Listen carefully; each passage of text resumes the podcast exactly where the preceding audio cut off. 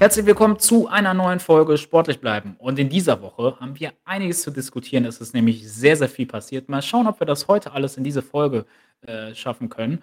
Weil, Bjane, schönen guten Abend. Es ist viel passiert. Wir müssen viel, viel sprechen. Aber hm, als, am allerwichtigsten ist es mir natürlich, wie es dir heute Abend geht. Ja, hi Marco. Ähm, ja, mir geht's gut soweit. Äh, ich freue mich auf die äh, Folge hier.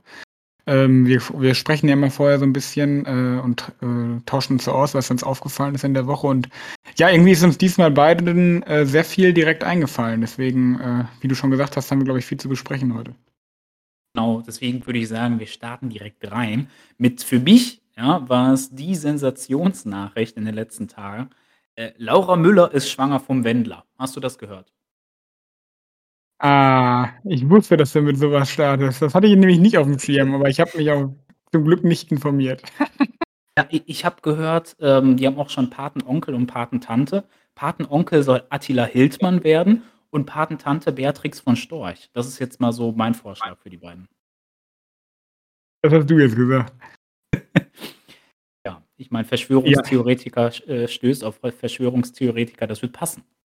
Ja, ich, äh, ja, weiß ich nicht. Ich finde, mir tut dann das Kind immer so leid. Das war doch damals schon hier bei dem, wie hieß der von DSDS, die beiden? Äh, Wo über das Kind so viel geredet wurde. Hier äh, war das nicht von. Ähm, Pietro Lombardi. Ja, genau. Da wurde doch über das Kind. Da, da, ja, genau, da wurde das Kind, als es geboren wurde, doch mehr geredet als über die beiden. Und so viel gibt es über die beiden auch gar nicht zu reden, ne? Wenn man. Ja, über, den, über den Wendler ja wohl auch nicht. Ja, ich ich weiß nicht, der Wendler hatte wohl auch jetzt, äh, Geldschulden und Geldsorgen, äh, an an Laura, äh, abzugleichen. Vielleicht deswegen hat er sie geschwängert. Man weiß es nicht. Du, so müssen sie selber wissen. Ja, egal. Bjane, lassen wir das Thema. Äh, ich dachte vielleicht mal ein interessanter Start, aber ich glaube eher weniger interessant. Äh, viel interessanter ist es, glaube ich und wir müssen auch über Fußball reden. Natürlich, äh, unser Podcast heißt „Sportlich bleiben“, da geht es natürlich auch um Sport. Ähm, aber bevor wir über die Bundesliga sprechen, vielleicht eine traurige Nachricht vorweg. Ähm, zwei, sage ich mal, deutschen äh, Vertreter, sowohl im Tennis als auch im Handball, ne, die deutsche Nationalmannschaft ist äh, rausgeflogen und äh, Zverev ist auch raus, ne?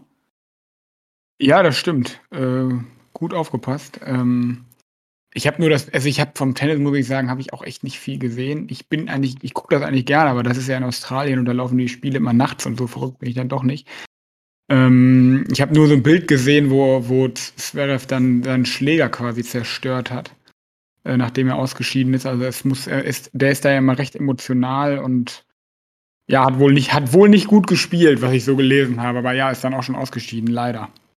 Ja, schade, schade. Er war sowieso ein Skandalturnier, ne? Was wir auch schon in ja, letzten ja, Wochen gesprochen haben.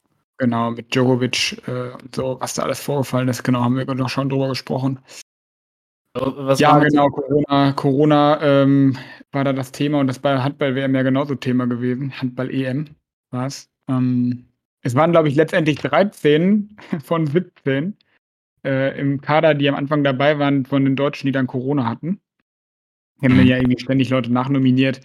Und ja, dann ist es eingetreten, was ich letzte Woche ja schon vermutet hatte, dass es nicht äh, über die Hauptrunde schaffen. Sie haben da, aber sie haben aber noch ein Spiel gewonnen gegen Russland ähm, am Ende, aber sind dann, glaube ich, Vierter geworden in der Gruppe und sie hätten Zweiter werden müssen, um ins Halbfinale zu kommen. Von daher sind sie jetzt ausgeschieden, aber brauchen sich nicht grämen, weil unter den Voraussetzungen war es meiner Meinung nach einfach kein fairer Wettkampf, ne? weil nicht die Besten gegeneinander spielen konnten. Wenigstens konnte, äh, ich weiß nicht, wie heißt der Nationaltrainer?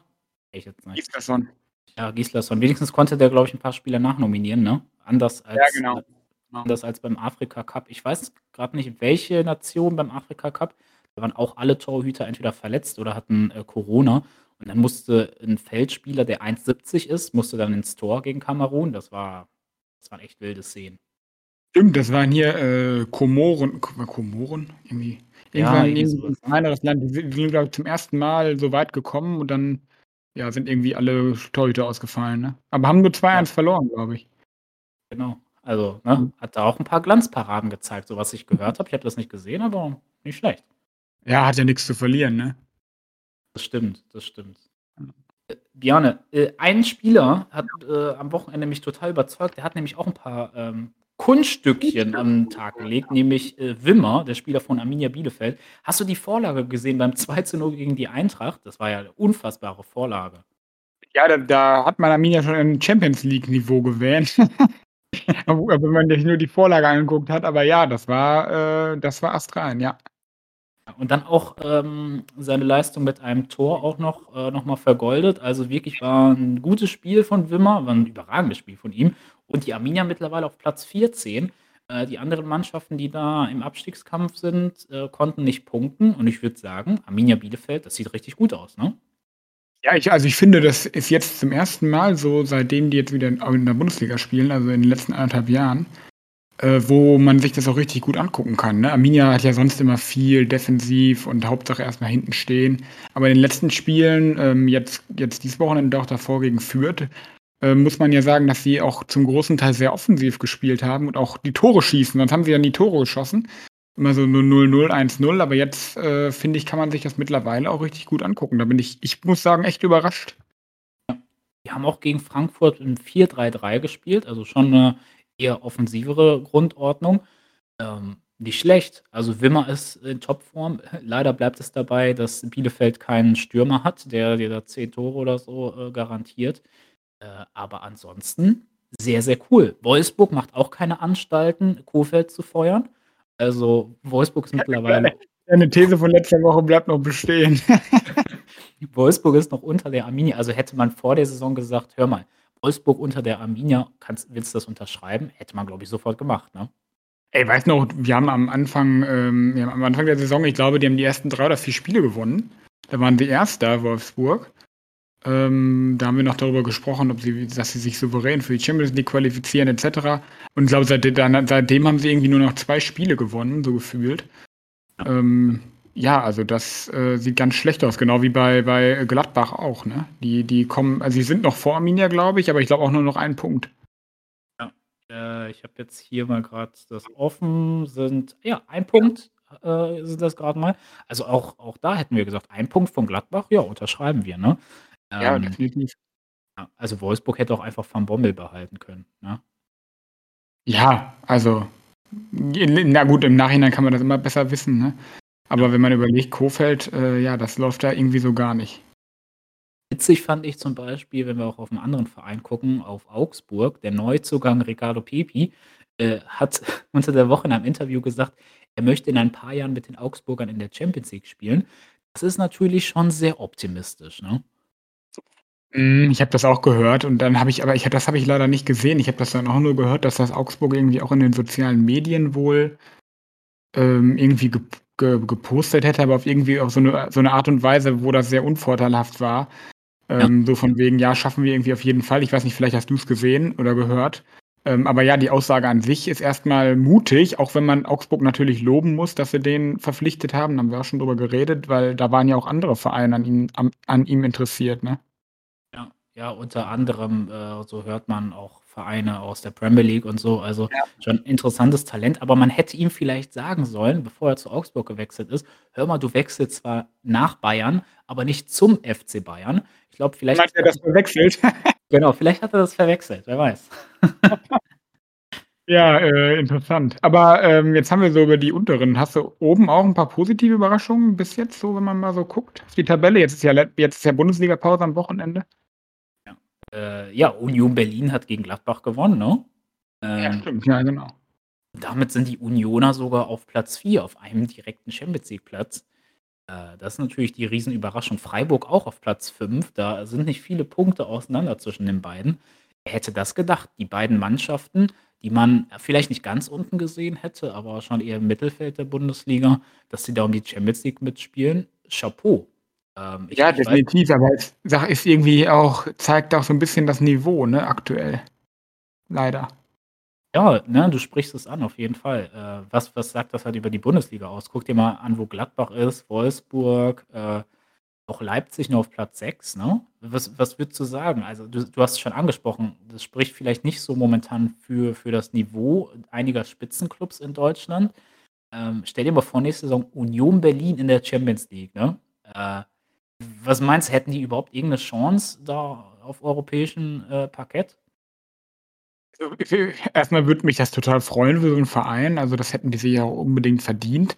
Ähm, aber du hast schon angesprochen, Niveau der Bundesliga und Wettbewerbsfähigkeit haben wir auch schon mal thematisiert, wäre natürlich dann sehr schwierig, ne? Weil du hast einfach äh, Union hat ja nicht die finanziellen Möglichkeiten, um dann für nächste Saison sich 'n Kader zu basteln, der dann diese Doppelbelastung Bundesliga, Champions League, ähm, ja, leisten kann. Und oft ist es ja dann mal so, dass jetzt hat man ja auch bei den Europa League Clubs in Deutschland gesehen, dass sie sich dann doch eher auf die Bundesliga konzentrieren, weil, ne, da ist das erste Ziel dann wieder nicht abzusteigen und so, ist ja auch verständlich, aber dadurch, ja, leidet natürlich die die Leistung in der Champions League. Ähm, und ich man muss, glaube ich, einfach sagen, ich glaube nicht, dass Union Berlin da irgendeine Chance hätte, auch auch wenn sie können mich gerne positiv überraschen, aber ich könnte es mir nicht vorstellen. Und, äh, ja, dass dadurch darunter leidet dann natürlich auch die Bundesliga, ne, irgendwann, weil es gibt ja diese Fünfjahreswertung, äh, von der UEFA. Und wenn deutsche Mannschaften da weiterhin schlecht abschneiden, dann verliert Deutschland auch irgendwann oder die Bundesliga auch Champions League Plätze. Ähm, ja, und ich glaube, das Hauptproblem ist einfach, dass so Clubs, die können machen dann eine gute Saison, aber sind halt nicht so finanzstark, dass sie sich da etablieren können, ne, und sich sich noch weiter verbessern können. Genau. Das ist halt das, was hast du gut zusammengefasst. Also, mich würde es natürlich auch freuen, wenn Union Berlin in die Champions League kommen würde. Stell dir mal vor, Real Madrid an der alten Försterei, wie geil wäre das denn? Äh, aber für die 5 Jahre aber dann hoffentlich bitte wieder mit Zuschauern. Hoffentlich wieder mit Zuschauern, ja. Die hätten es verdient, auf jeden Fall, dass da Benzema oder so oder Vinicius Junior da spielt. Äh, aber wie du schon gesagt hast, also für die ähm, Fünfjahreswertung der UEFA, das wäre sehr, sehr schlecht für die Bundesliga. Stell dir vor, die Bundesliga verliert auch noch den vierten Champions League-Platz. Äh, wäre wirklich nicht gut. Das muss man einfach sagen. Das wäre überhaupt nee, genau. Und solche, ne, das fängt ja damit an, dass solche Clubs wie Union Berlin und Freiburg, ne, weil sie eben, sie ist ja logisch, die haben halt noch nie Champions League gespielt. Das heißt, sie würden auch in Los Top 4 kommen bei der Auslosung und würden dann auch direkt stärkere Gegner zugelost bekommen, als jetzt beispielsweise Leipzig oder auch Gladbach. Die würden, glaube ich, nicht unbedingt in Top 4 landen, ne? Genau, richtig. Die haben auch eine gewisse Historie, wobei man sagen muss, bei RB Leipzig, äh, na die und eine Historie haben sie jetzt eher nicht, ne? Äh, aber, äh, du hast recht, die würden dann wahrscheinlich in in Lostopf 2 oder 3 kommen. Ja. Ähm, ja, schon schon schon wild, was da momentan passiert in der Bundesliga. Wollte ich noch Ja, irgendwas es sind ja noch 14 und ich also, um ganz ehrlich zu sein, wenn du jetzt überlegst, Leipzig schon auf Platz 6 irgendwie und sind, glaube ich, nur 3 Punkte. Ich ah, ich kann mir nicht vorstellen, dass die das dass die da auf dem sechsten Platz bleiben. Ich glaube, die werden da schon noch nach vorne kommen. Ja, glaube ich auch. Die haben auch einfach die Qualität im Kader, ne? Ähm, da jetzt auch über mehrere Wochen immer wieder, äh, zu punkten. Ähm, ich ich fand die Aussage von Lothar Matthäus unter der Woche sehr interessant. Ich weiß nicht, ob du das gehört hast hat er gesagt, wenn so Vereine wie Dortmund oder Leverkusen so gut arbeiten würden, wie äh, man in Freiburg und, und, Union Berlin arbeitet, dann hätte Dortmund oder Leverkusen in den letzten Jahren mindestens einmal äh, die Meisterschaft geholt. Das fand ich wirklich eine sehr, sehr interessante Aussage vom Lodder. Ja, kann man ihm natürlich jetzt, also die Aussage kann man natürlich weder widerlegen noch bestätigen, aber ja. Ich denke mir halt, dass solche Vereine, die sowieso schon genug Geld haben, in Anführungsstrichen, also wirtschaftlich besser aus, aufgestellt sind, irgendwie. Also ich könnte mir das vorstellen, dass man dann automatisch nicht so hart arbeitet, als wie jemand, der das muss, um irgendwie überleben zu können. Was verstehst du, was ich meine? Muss auch kreativer werden, ne? Und andere ja. Lösungsansätze finden, ne? Genau. Aber ja, wahrscheinlich, wahrscheinlich äh, hat er nicht Unrecht. Ne? Ich glaube schon, dass in Freiburg oder bei Union Berlin härter gearbeitet wird, aber ich glaube halt auch einfach, weil es auch nötig notwendig haben, ne, um in der Bundesliga bleiben zu können. Genau, so sieht's aus. Aber schon schon heftig, Urs Fischer, der Trainer von Union Berlin, ne, dass er da aus den Unionern mittlerweile eine Mannschaft geformt hat, die um die europäischen Plätze mitspielt. Boah. Ja, auf jeden Fall ist eine also, ist 'ne gestandene Bundesligamannschaft, ne? Man hat also, es ist Union Berlin ist ja in keinem Spiel mehr irgendwie der krasse Außenseiter und das hätte man vor ein, zwei Jahren auch nicht gedacht keinen Fall. Ne. Haben das jetzt das Stadt äh, das Stadtduell haben sie mittlerweile jetzt auch, äh, klar für sich, äh, entschieden. Äh, wenn man alleine wenn man sich die Tabelle anguckt, als auch in den Sp direkten Spielen, ähm, also sind da schon die Nummer 1 in Berlin mittlerweile, kann man, glaube ich, so sagen. Im DFB-Pokal konnte man die Hertha auch rausschmeißen, ja. ne? Genau. Ähm, also ich ich würde sagen, der Big City Club ist nicht die Hertha, sondern Union Berlin, ne? Habe ich eine ganz das fällt mir gerade ein, da habe ich eine ganz interessante, ähm, ganz Interessantes gelesen, weil die wollen ja beide, sowohl Hertha als auch Union, wollen ja irgendwie ihr Stadion erneuern. Oder Hertha will ja ein ganz eigenes Stadion, die wollen ja raus aus dem Olympiastadion, sondern, ne, weil das ist so Mainstream, die wollen, glaube ich, ein vereinseigenes Stadion. Mhm. Ähm, und Union will die alte Försterei umbauen, also äh, größer machen. Mhm. Und da habe ich nur gelesen, dass wenn jetzt Union Berlin, die haben jetzt wohl Hertha auch schon in der Fernsehgeldtabelle überholt, also kriegen mehr Geld über die TV-Einnahmen. Ähm, und dass es da entscheidend sein kann, wer von der Stadt quasi zuerst den Zuschuss erhält für das neue Stadion. Ne? Das ist, könnte da, das, also das könnte noch ganz viel Auswirkungen haben. Stell dir mal vor, du bist äh, wie die Hertha, ich weiß gar nicht, wann die aufgestiegen sind wieder, aber sagen wir mal fünf, sechs Jahre wieder in der Bundesliga ähm, hast dann plötzlich einen riesen Investor, der da 250 Millionen in zwei Jahren reinpumpt. Dann kommt plötzlich Union aus der zweiten Liga und überholt dich einfach in den Fernsehgeldern, kommt plötzlich ins europäische Geschäft. Wie musst du dich da als Hertha-Fan fühlen? Jetzt mal ganz ehrlich. Ja, definitiv. Also, ne, es ist ja nicht so, dass Hertha einen, das ist ja auch ein Traditionsverein, die haben ja auch eine, eine, hohe Anhängerschaft, ne? Also das denkt man immer nur so, weil das Olympiastadion halt oft sehr leer ist, jetzt gut wegen Corona sowieso, aber auch vorher, das ist ja selten ausverkauft, ne? Aber es liegt natürlich auch an der Größe. Ähm, aber Hertha hat ja nicht wenig Fans und da gebe ich dir schon recht, ne? Da wäre ich schon sauer auf meinen Club, wenn ich äh, so eine Möglichkeit hätte, mit so einem Investor da richtig nach vorne zu kommen und dann überholt mich der, der kleine Verein im Vorbeigehen. Ja, auch da sieht man wieder, Geld alleine schießt nicht, äh, nicht alleine Tore. Ne? Also brauchst du auch sportliche Fachkompetenz. Ähm, ja. ja, ja, ich, ich bin auf jeden Fall gespannt, äh, wenn Union äh, ins europäische Geschäft kommt, dann würde ich sagen, hat der BER öfter äh, internationale Flüge als vielleicht sonst. Ähm, Bayern München wirst du aber, glaube ich, am BER nicht mehr sehen, ne? Nee, das, da hast du mich darauf hingewiesen. Ich habe das gar nicht so mitbekommen. Vielleicht erzählst du die Story äh, am besten. Die sind da ja irgendwie, die wollten nach Berlin, aber sind nicht den BER angeflogen wegen der schlechten Erfahrungen oder so, ne? Ja, genau. Die, die Bayern haben ja am Wochenende gegen Hertha, ich glaube, 4 zu 1 gewonnen, äh, in Berlin gespielt. Ähm, und normalerweise würdest du aus München wahrscheinlich den BER anfliegen. Aber die haben sich, ich weiß nicht genau, welchen Flughafen sie ausgewählt haben, aber irgendwie so einen Provinzflughafen ähm, wollten nicht den BER anfliegen, weil sie sich wahrscheinlich an letztes Jahr erinnert haben, als damals beim Weltpokal, auch nach dem Hertha-Spiel hat man, ich glaube, zwei, drei Stunden im Flieger gewartet, bis das Flugzeug enteist wurde. Für mich ein ganz normales Ding. Ne? Die, ich meine, die wollen ja auch sicher fliegen, aber die waren damals so sehr auf die BER-Betreiber äh, sauer. Äh, ja, irgendwie schon Kindergarten von den Bayern, würde ich sagen. Ja, oder, oder sie hatten einen anderen Wetterbericht und dachten, es ist wieder Eis äh, beim BER. Genau. Richtig, ja. Ja, mhm. Biane, äh, glaube, Berlin hat nichts mehr mit der zweiten Liga zu tun. Das, das können wir, glaube ich, sagen, sowohl die Hertha, wobei die Hertha, wer weiß, vielleicht rutschen die dann noch mit rein. Äh, aber ich, ich finde dieses Jahr die zweite Liga richtig geil weil du hast vorne vier, fünf Mannschaften, die um den Aufstieg spielen. Du, du dachtest vor ein paar Wochen, San Pauli ist den allen enteilt. Die sind mittlerweile auch am äh, Punkte liegen lassen, haben am Wochenende verloren gegen den HSV im Stadtderby. Ähm, und jetzt Darmstadt oben, da hast du Schalke, Hamburg, St. Pauli, äh, Werder Bremen ist plötzlich da. wie geil ist denn bitte schön diese zweite Liga? Absolut. Ähm, da haben wir auch äh, vor der Saison schon gesprochen. Alleine die Clubnamen ist ja attraktiver zum Teil als die erste Liga. Ähm, und mich freut vor allen Dingen, dass die drei großen, in Anführungsstrichen, Bremen, Schalke, HSV, ähm, da um den Aufstieg mit, mitmischen. Bremen hat jetzt die letzten fünf Spiele äh, in Folge gewonnen. Ähm, da hat sich's bezahlt gemacht, dass der Herr Anfang sein äh, Impfdings gefälscht hat, äh, somit weggegangen ist. Ähm, aber ja, die beiden vorne sind noch Darmstadt und St. Pauli. Ähm, Darmstadt finde ich sehr, freut mich sehr. Ich finde den Club richtig gut. Äh, die haben auch ihr Stadion äh, ähm, vergrößert, habe ich gelesen. Ähm, Thorsten Lieberknecht, auch ein bekannter äh, Trainer dort. Ähm, ja, die machen ihre Arbeit richtig gut. Ähm, und St. Pauli äh, haben jetzt natürlich auch Dortmund geschlagen ne, im, im, im DFB-Pokal. Das muss man auch erstmal machen. Ähm, aber haben im Stadtderby jetzt verloren gegen den HSV.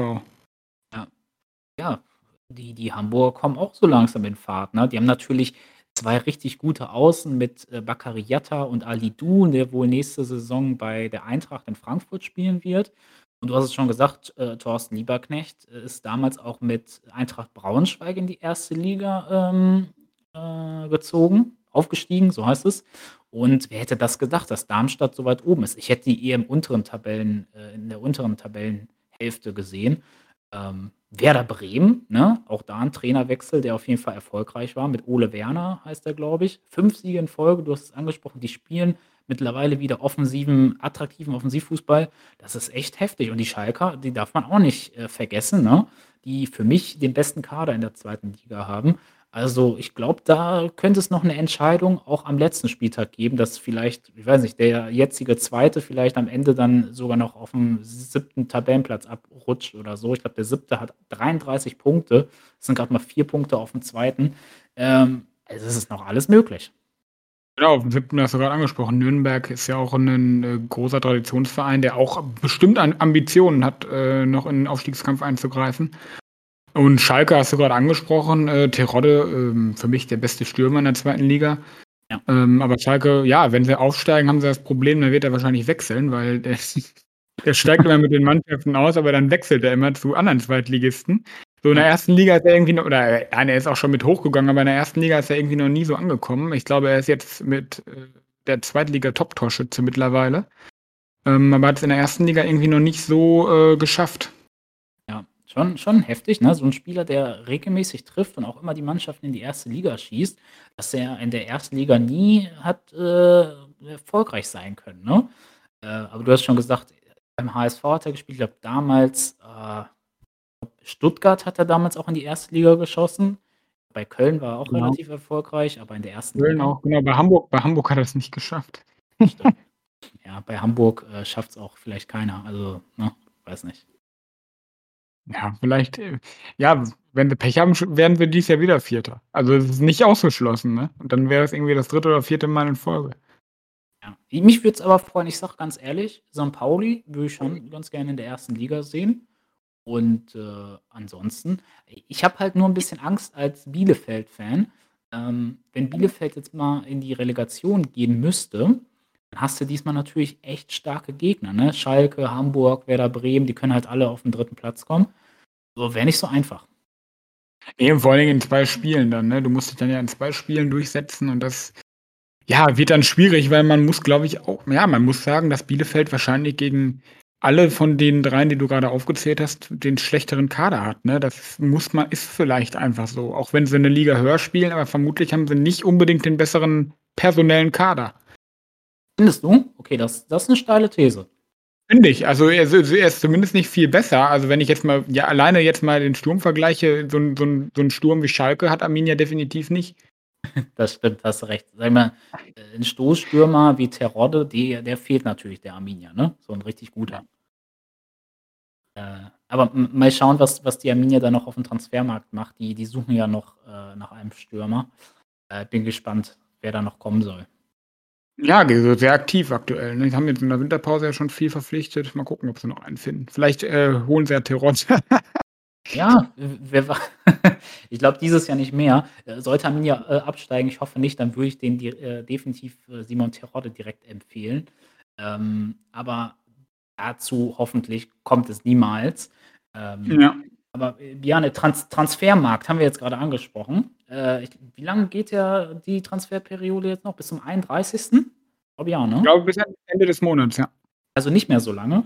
Und auch in dieser Woche, Leute, wollen wir euch ähm, ja, auf den neuesten Stand bringen, so was an großen Namen alles gewechselt ist bisher. Ähm, Jan, ich habe über Vlahovic gesprochen. Da hatte ich ja gesagt, äh, würde ich äh, den Dortmundern empfehlen, wenn Haaland wechselt. Und der hat sich jetzt einfach entschlossen, komm, ne, wenn Marco mich weiterempfiehlt, dann gehe ich einfach zu Marcos Lieblingsverein, nämlich zu Juventus Turin. Jetzt ist er einfach zu Juve gewechselt für 75 Millionen. Das ist schon äh, eine kleine Überraschung für mich. Ja, in, innerhalb der Liga gewechselt, ne? Von, von Florenz kommt er ja. Ja. Ähm, ja, ist interessant, aber hat äh, Juve auf jeden Fall keinen äh, schlechten Fang gemacht. Ich habe mal geguckt, der ist ja erst 21. Ich dachte irgendwie, der wäre schon mittels, aber der ist ja noch echt jung, muss man ja schon sagen. Da hat Juve äh, einen guten Fang gemacht. Genau. Und mich freut es einfach für äh, generell den Fußball, weil Vlaovic ähm, soll wohl bei Arsenal London auf dem Zettel äh, gestanden haben. Und stell dir mal vor, so ein junges Talent, so ein guter Spieler, wechselt wieder nach England. Da hätte sie wieder die englische Liga so stark gehabt und noch stärker gemacht, so ein zukünftiges äh, so 'n zukünftigen Megastürmer. Auch mal gut, dass, äh, solche Spieler in anderen Ligen spielen, ne, als nur in der Premier League. Ja, auf jeden Fall. Wahrscheinlich fühlt er sich in Italien wohl und hat gesagt, da möchte ich bleiben. Genau, richtig. Wer sich nicht mehr so ganz wohl fühlt, ist, äh, Niklas Süle wohl beim FC Bayern. Der hat sich nämlich entschlossen, das hat jetzt Oliver Kahn gestern offiziell gemacht, seinen Ver äh, Vertrag nicht mehr zu verlängern. Er wird im Sommer ablösefrei wechseln. Ja, kam das für dich, äh, überraschend oder hättest du gesagt: „Okay, Süle, ja, sollte mal weg sein?“ Wir haben ja letzte Woche, glaube ich, ja schon oder vorletzte Woche, wir haben da ja schon mal drüber gesprochen, ähm, ob er vielleicht mit, äh, mit, äh, Rüdiger tauscht. War das nicht haben wir da nicht drüber gesprochen? Ich Genau, richtig, ja. Ja, also deswegen, mich wundert es nicht, dass Bayern, ähm, nicht verlängert mit ihm, habe ich fast schon mit gerechnet. Ähm, ja gut, jetzt kriegen wir keine Ablöse für ihn, aber ja, ich weiß gar nicht, was was was man für für Süle noch bekommt. Ich also bestimmt nicht wenig, aber ich schätze mal, dass Bayern das verkraften kann und dann eher gesagt hat: „Gut, dann suchen wir uns lieber 'n neuen, als als Süle noch mal zu behalten, um die die Ablöse irgendwann zu kriegen.“ Ja. Ist aber schon 'n Trend bei den Bayern zu erkennen, den, äh, man eigentlich von denen nicht so kannte, ne? Hat's jetzt Ja. auch mit David Alaba, der ablösefrei gegangen ist. Jetzt, äh, Süle auch noch ablösefrei. Ich glaube, Thiago ist damals auch ablösefrei zu Liverpool gewechselt. Ähm, hast du sonst nicht so oft bei den Bayern gesehen, ne? Also klar, die sind nicht, äh, ein Verkaufsverein, aber ansonsten, ja, schon 'n neuer Trend bei denen. Ja, aber ich habe gelesen oder dass, äh, Ginter jetzt auch im Gespräch ist als Nachfolger für Süle, der bei Gladbach unzufrieden ist. Ja, wäre interessant, ob das da wäre ich jetzt nicht so drauf gekommen, muss ich sagen. Ja. Christensen soll auch 'n Kandidat sein von Chelsea, der ist auch Mhm. ablösefrei, äh, im Sommer. Also, wie du siehst, sehr, sehr viele ablösefreie Innenverteidiger, äh, die aufm Markt sind. Also, ich würde zum Beispiel 'n Süle in der Premier League sehen, einfach aufgrund seiner Statur, ne, seiner Körperlichkeit. Aber, Ja. äh, was letzte Woche auch, äh, rausgekommen ist in den sozialen Medien, beim Champions League-Finale 2015, da hat ja Barcelona gegen, äh, Juventus Turin gespielt in Berlin und da war Süle im Stadion und, äh, hat 'n Barcelona-Trikot getragen und natürlich, äh, sind's wieder die pfiffigen Journalisten, die die dieses Foto in den, äh, Social-Media-Plattformen entdeckt haben und, natürlich kommt jetzt, das Gerücht auf, dass Süle vielleicht zu Barcelona wechselt, aber na ja. Barcelona müsste zumindest kein Geld bezahlen, was sie ja nicht können. Ja, die könnten ihn wahrscheinlich noch nicht mal registrieren, ne, weil die selbst dafür kein Geld haben. Ja, wahrscheinlich, ja. Ja, äh, ansonsten, was ist noch passiert? Dembélé hat sich entschieden, seinen Vertrag nicht zu verlängern. Auch das haben wir besprochen. Äh, Barcelona hat ihm jetzt gesagt: „Du, du musst dir so schnell wie möglich einen neuen Verein suchen.“ Die wollen ihn jetzt auch im Winter verkaufen. Ja, ich frage mich, wer den noch haben will. Also, ich würde den ich würde den als Verein nicht nehmen bei dem Ruf, den der jetzt hat. Also gilt natürlich als Streitprofi, ne? Also, ganz ehrlich, was für 'n Idiot. Er hat angeblich 40.000.000 gefordert bei Barcelona. Ja, genau. Äh, ne, Barcelona hat noch nicht mal Geld, so ablösefreie Spieler zu, äh äh, zu registrieren und der fordert 40.000.000. Das ist ja Wahnsinn. Ja, der wie wie gesagt, ich der ist verrückt, der Typ. War ja damals schon in Dortmund und, äh ich frage mich immer, wenn man schon so viel Geld hat als Fußballer, wieso wieso muss man dann noch so unfassbar viel mehr fordern? Also, das verstehe ich nicht. Ja, ich weiß nicht, ob das auch 'n falscher Stolz ist zu sagen: „Hey, ich bin Weltmeister geworden.“ Und ist er damals auch dabei Ja, das ist gewesen? wahrscheinlich auch 'n wahrscheinlich auch 'n Vergleich, ne? Wieso verdient der mehr als ich? Ich bin doch besser als der. Genau, richtig. Und ich glaube, der, ähm, Präsident von Barcelona, Laporta, hat, äh, auch 'n Fehler gemacht, als er vor 'n paar Monaten gesagt hat, er findet Dembélé besser als Mbappé. Äh, das war wahrscheinlich 'n Fehler. Dembélé hat bestimmt gesagt: „Du, wenn du mich, äh, besser findest als Mbappé, dann will ich auch mehr verdienen als der.“ Aber na ja. Ja, lassen wir das mal so stehen. Genau.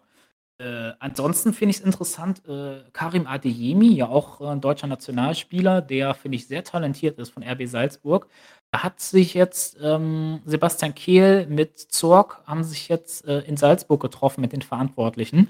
Und da gab's die 1. Verhandlungsrunde. Angeblich, äh, soll Dortmund 'ne Ablösesumme von circa 30.000.000 anbieten. Ähm, fände ich schon interessant. Adeyemi in die Bundesliga wäre cool. Ja, auf jeden Fall 'n attraktiver Spieler, ne? Also, ich glaube, der würde würde der Bundesliga auf jeden Fall guttun bei dem, was wir eben besprochen haben, über die Schwäche der Bundesliga. auch mal 'n Zeichen, wenn so 'n Spieler dann mal in die Bundesliga kommt, ne? Genau, richtig. Äh, ansonsten, wenn wir schon bei deutschen Nationalspielern sind, Robin Gosens wechselt nicht zu Newcastle, Gott sei Dank, sondern wechselt zu Inter Mailand. Äh, Inter bezahlt eine Ablösesumme von 25.000.000, was ich echt geil fand oder interessant in dem Fall. Ich habe gelesen, was er bei Inter Mailand an Gehalt, äh, kriegen soll. Er soll nur 2,8 Mi Millionen Euro brutto bekommen bei Inter. Das ist wirklich nicht viel. Und ich habe gehört, dass Robin Gosens da wirklich, ähm, sein Gehalt sehr, sehr niedrig, äh, verhandelt hat, weil er unbedingt zu Inter wollte. Das ist schon sehr, sehr vorbildlich. Ja, auf jeden Fall. Das, äh, ist so 'n bisschen das Gegenteil zu dem zu dem, was wir eben gesagt haben, ne? Also, ist so 'n bisschen so 'n Gegensatz, aber ist natürlich lobend zu erwähnen. Genau. Und der letzte Spieler, wenn ich den noch erwähnen darf, ist, äh, Christian Eriksen. Für mich sowieso letztes Jahr einer der Personen gewesen des Sports überhaupt mit seinem Herzstillstand während der EM. Ähm, der wechselt, äh, wieder in die Premier League. Das freut mich für ihn. Der wechselt, äh, nach Brentford. Er kann sich momentan bei seinem ehemaligen Verein Ajax Amsterdam fit halten. Da wurde er im Training gesichtet, äh, und dann geht's für ihn auf die Insel zurück.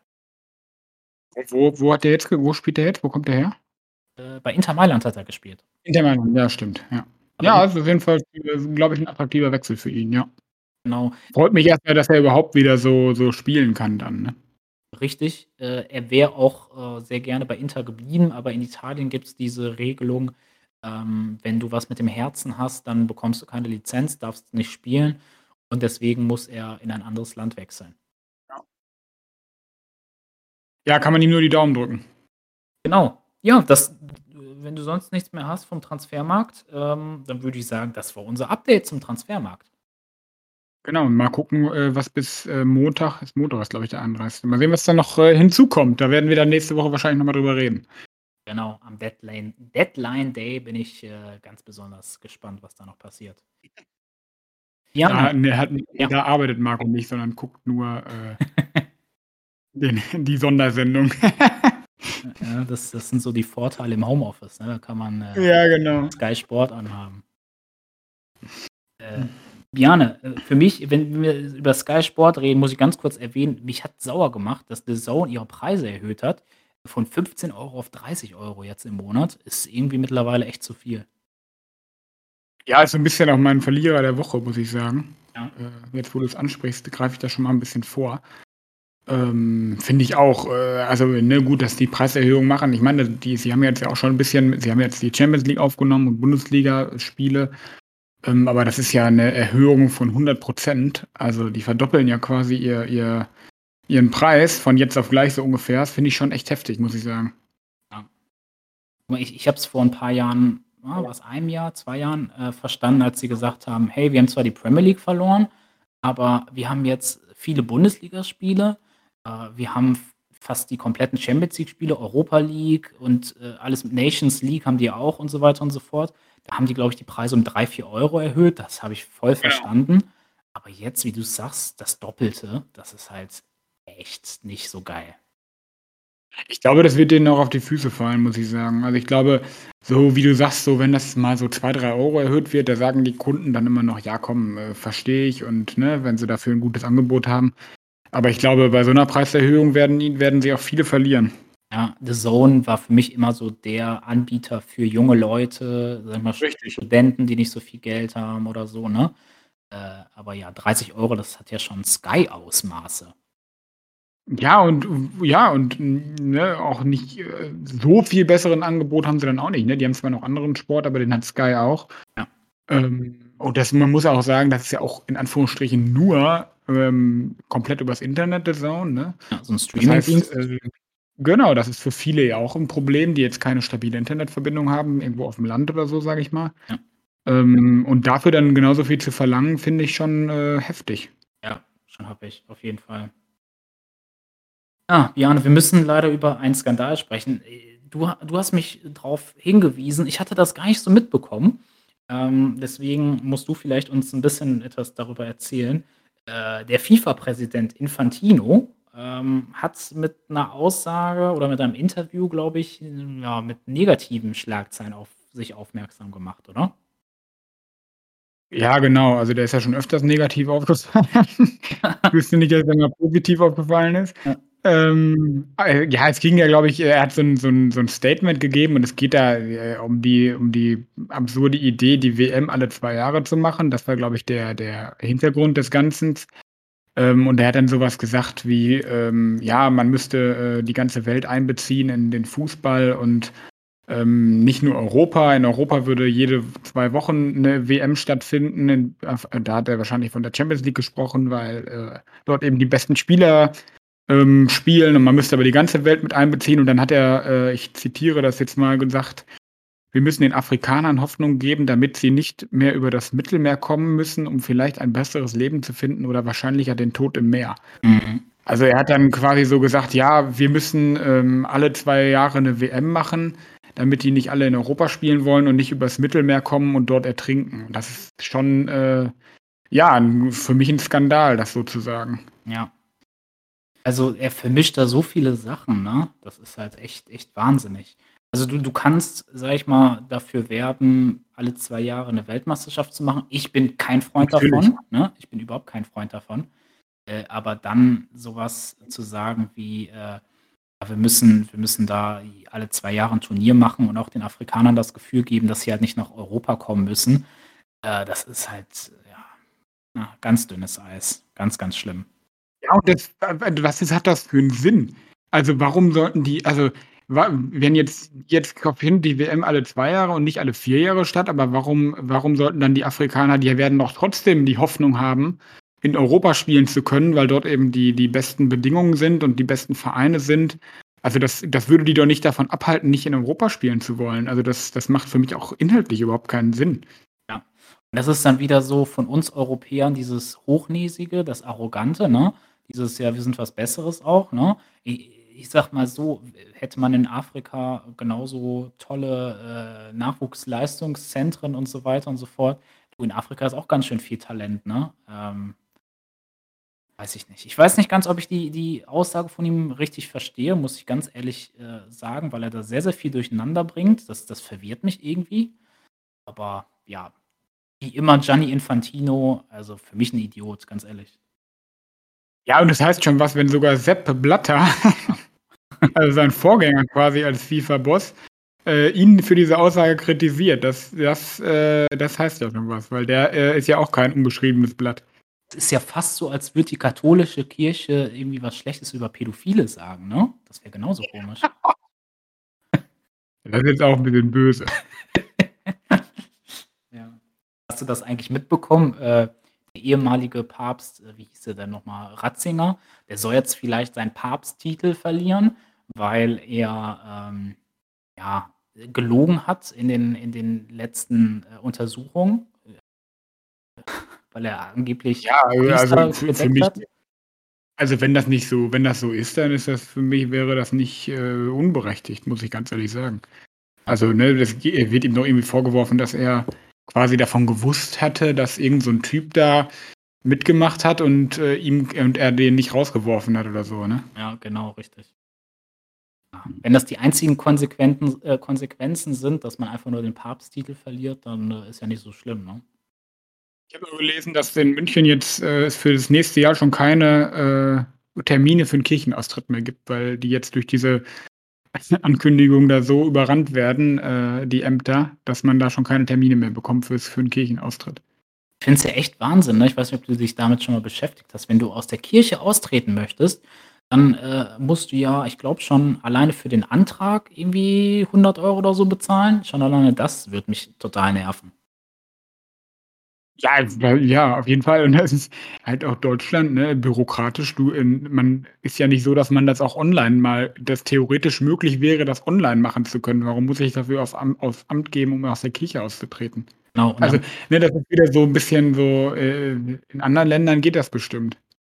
Ich ich frage mich halt immer, Deutschland ist halt 'n säkularer Staat, ne? Da wird halt eigentlich Staat und Kirche getrennt. Warum, muss das sein? Ganz ehrlich. Ja, genau, genau. Also, ne, was hat die Kirche mit dem Staat zu tun? Da hast du schon recht. Ja, ich habe letztens mal ausgerechnet, ich will jetzt nicht die genaue Summe nennen, ne, weil das könnte man ja ja hochrechnen. Ähm, aber ich bezahle ganz schön viel Kirchensteuer im Jahr. Ich glaube, ich könnte damit, äh, im Jahr meine Autoversicherung bezahlen. Das ist schon echt 'ne extreme Summe. Ja, Ja, aber ja, ich, ja, aber es ist trotzdem, finde ich, also ich, ne, ich bin jetzt auch nicht äh, der gläubigste Typ in Anführungsstrichen, aber weiß ich nicht, ich wäre jetzt trotzdem nicht aus, auf die Idee gekommen, aus der Kirche auszutreten. Also äh, auf die Idee bin ich jetzt zumindest noch nicht gekommen. Ja. ich, ich mache mir schon darüber Gedanken, muss ich gestehen. Ähm, einfach weil es viel Geld ja. ist. Naja, egal. Lassen wir das. Ja, gut, ich zahle die, zahl die Kirchensteuer auch noch nicht. Vielleicht liegt es daran. Irgendwann mal wird auch dein Portemonnaie wahrscheinlich bluten, wenn du das sehen wirst. Ja, ja. Ja. Wahrscheinlich schon. Gerne. Äh, ich weiß nicht. Wir diskutieren hier so viel über Religion und äh, über die Steuer und so weiter. Äh, gestern gab es auch ganz, ganz viele Diskussionen im Bundestag. Äh, nämlich über die Impfpflicht, über die allgemeine Impfpflicht, wurde gestern de de debattiert und ähm, ich weiß nicht, ob du es verfolgt hast. Ich habe äh, so ein bisschen nebenbei reingeschaut, habe mir jetzt nicht jeden, äh, jede Rede genau angehört. Aber ich finde es schon mal gut, ist meine persönliche Meinung, dass überhaupt jetzt darüber debattiert wird. Und ähm, ich weiß nicht, wie sind so deine Eindrücke? Hast du da was mitbekommen? Was fällt dir da so auf? Ähm, also ich muss dir erstmal zustimmen. Ich finde es auch gut, dass darüber diskutiert wird. Das war in der Corona-Politik äh, der letzten Jahre nicht immer so. Da war es ja oft so, dass die quasi in ihrem Hinterzimmer im, bei den Ministerpräsidentenkonferenz, wo der ein oder andere Ministerpräsident zum Teil auch Candy Crush gespielt hat, dann, dann Sachen beschlossen haben und dann wurde ja das Parlament quasi danach darüber informiert, ohne dass man eine Debatte geführt hat. Ähm, und jetzt ist es ja zum Glück so, dass man quasi sich da vorher austauscht. Ähm, ja, was ich so ein bisschen kritisiere, ich, vielleicht ich hole da mal so ein bisschen aus, ähm, ich versuche es kurz zu halten, ähm, es ist ja so, dass nicht der, die Regierung quasi äh, einen Gesetzesentwurf vorlegt, so wie das normalerweise ist bei irgendwelchen Gesetzen, ähm, sondern quasi, dass die äh, Abgeordneten quasi ohne ja, Parteizugehörigkeit, Gruppenanträge nennt man das, stellen können und dann quasi ja, jeder Parlamentarier äh, darüber abstimmen kann, ohne quasi man, normalerweise ist es halt so, die Fraktion der CDU stimmt dafür, die der SPD dagegen so, ist halt immer so Fraktionen, ne? Und das ist jetzt halt anders, ja, und ähm, das wird halt kritisiert, ähm, weil halt gesagt wird, ja, Scholz wäre führungslos, so ungefähr, weil wenn er Kanzler ist, er müsste halt quasi seine, wenn er seine Meinung hat und die Meinung der Regierung, dann müsste er auch einen eigenen Gesetzesentwurf vorlegen. Ja, und das macht er jetzt halt nicht. Und das finde ich, ja, weiß ich nicht, ein bisschen komisch. Ich finde, er könnte ja wenigstens als Regierung sagen, wir finden das gut. So. Und entweder wird dann durchgesetzt oder nicht. Ähm, ja, das so ein bisschen, ich hoffe, du hast es verstanden. Oder man hat das verstanden, was ich so ein bisschen kritisiere daran. Ja, also, wenn ich dich jetzt richtig verstehe, ist, äh, dass normalerweise ist ja eine Fraktion oder hat eine Fraktion oder eine Partei hat eine gemeinsame Meinung und die vertreten sie. Und in dem Fall äh, hat man zum Beispiel in der SPD zwei verschiedene Meinungen. Ne? Und dass die Parlamentarier. Ja, oder auch noch oder auch mehr als zwei. Ne? Also genau, genau. Es gibt, gibt ja quasi äh, keine, genau, du hast es gut gesagt. Normalerweise ist man in der Fraktion da einig, aber diesmal halt nicht. Und es wird halt vermutet, ähm, dass das so gemacht wird, weil halt wenn jetzt, also Scholz hat ja gesagt, er als Abgeordneter wäre für eine Impfpflicht, ähm, aber die haben halt die Angst, dass sie in der Regierung keine Mehrheit dafür haben, weil ne, gerade aus der FDP einige dagegen sind. Ähm, und dass sie quasi, wenn sie dann einen eigenen ähm, Entwurf machen in der, in der Regierung, in der Ampel, dass es halt dann keine Mehrheit findet. Davor haben die, haben die Angst, so wird es vermutet verstehe und dass sie deswegen sich so ein bisschen zurückhalten und keinen eigenen Gesetzesentwurf zum Beispiel. Richtig, ne? richtig. Ähm, ja. ich, ich muss gestehen, ich finde äh, Olaf Scholz da sehr, sehr passiv. Ne? Wir kommen vielleicht gleich nochmal auf äh, Ukraine, Russland. Ähm, ja. Da hat er sich bisher auch nicht wirklich geäußert und lässt da seine Minister arbeiten, was auch okay ist. Ne? Ich sag mal, Annalena Baerbock äh, ähm, ja, die hat einen guten Eindruck gemacht. Dazu kommen wir ja gleich nochmal. Ähm, aber ich finde es schon schade, dass der Kanzler so gefühlt gar nicht öffentlich auftritt. Ne? Also auch jetzt zur, zur, ja. zur Impfdebatte. Ähm, so eine ganz klare Meinung scheint er wohl nicht zu haben. Äh, zumindest nee, genau. als Kanzler nicht. Ne? Entschuldigung. Kein Problem. Nee, und der hat auch Lauterbach da zurückgepfiffen, weil Lauterbach wollte eigentlich einen eigenen Gesetzentwurf machen als die Regierung und da hat aber Scholz gesagt, nee, das machen wir nicht aber hat irgendwie auch selbst nichts gemacht. Ne? Und ja, wenn man jetzt nochmal auf die Debatte äh, guckt, ähm, eigentlich gab es da, was ich so jetzt mitbekommen habe, ich habe auch nicht alles gehört, aber so ein bisschen gab es eigentlich so drei Vorschläge, jetzt ganz grob zusammengefasst. Die einen wollen keine Impfpflicht, die einen wollen eine Impfpflicht ab 18 mhm. und die andere eine Impfpflicht ab 50. Ne? Das sind so grob die drei Gruppen, die es da so gibt. Ja, genau. Ja, und dann gibt es halt auch, was mich aufgeregt hat, das habe ich äh, auch mitbekommen, so eine Alice Weidel von der AfD, die äh, hat natürlich wieder, sage ich mal, äh, Wörter drauf, die eigentlich gar nicht da reinpassen. Die nennt die Impfpflicht ähm, einen autoritären Amoklauf.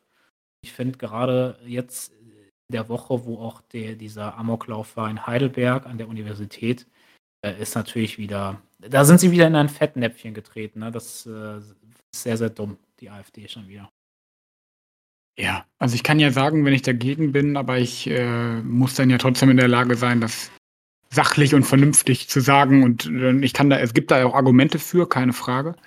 Ähm, aber dann trage ich die vor und äh, quasi nutze nicht so eine, in Anführungsstrichen, radikale Sprache. Ne? Genau, richtig finde immer interessant, wenn es äh, solche Debatten gibt, ähm, auch vielleicht mal in andere Länder zu gucken. Ne? Gibt es das da schon und äh, wie funktioniert es da? In Österreich zum Beispiel gibt es ja mittlerweile eine Impfpflicht, soweit ich es mitbekommen habe. Ich weiß nicht, wie ja. da die Regelung ist, auch ab 18. Ich weiß nicht, ob du es weißt. Weißt du es? Ab 18, ja. Ab 18, ab 1. Februar. Ja. Und äh, ich habe da auch so einen Spiegelbeitrag zu gesehen. Und natürlich gab es da wieder die Idioten auf der Straße, die gesagt haben: nee, wir lassen uns nicht impfen. Und wenn wir gezwungen werden, dann gehen die lieber ins Gefängnis. Du musst dir das mal vorstellen, die gehen lieber ins Gefängnis, als sich impfen zu lassen. Also, äh, wie doof kann man sein? Ja, äh, ich weiß nicht, was die geraucht haben, die Leute. Ja, die Österreicher, die Österreicher schon wieder.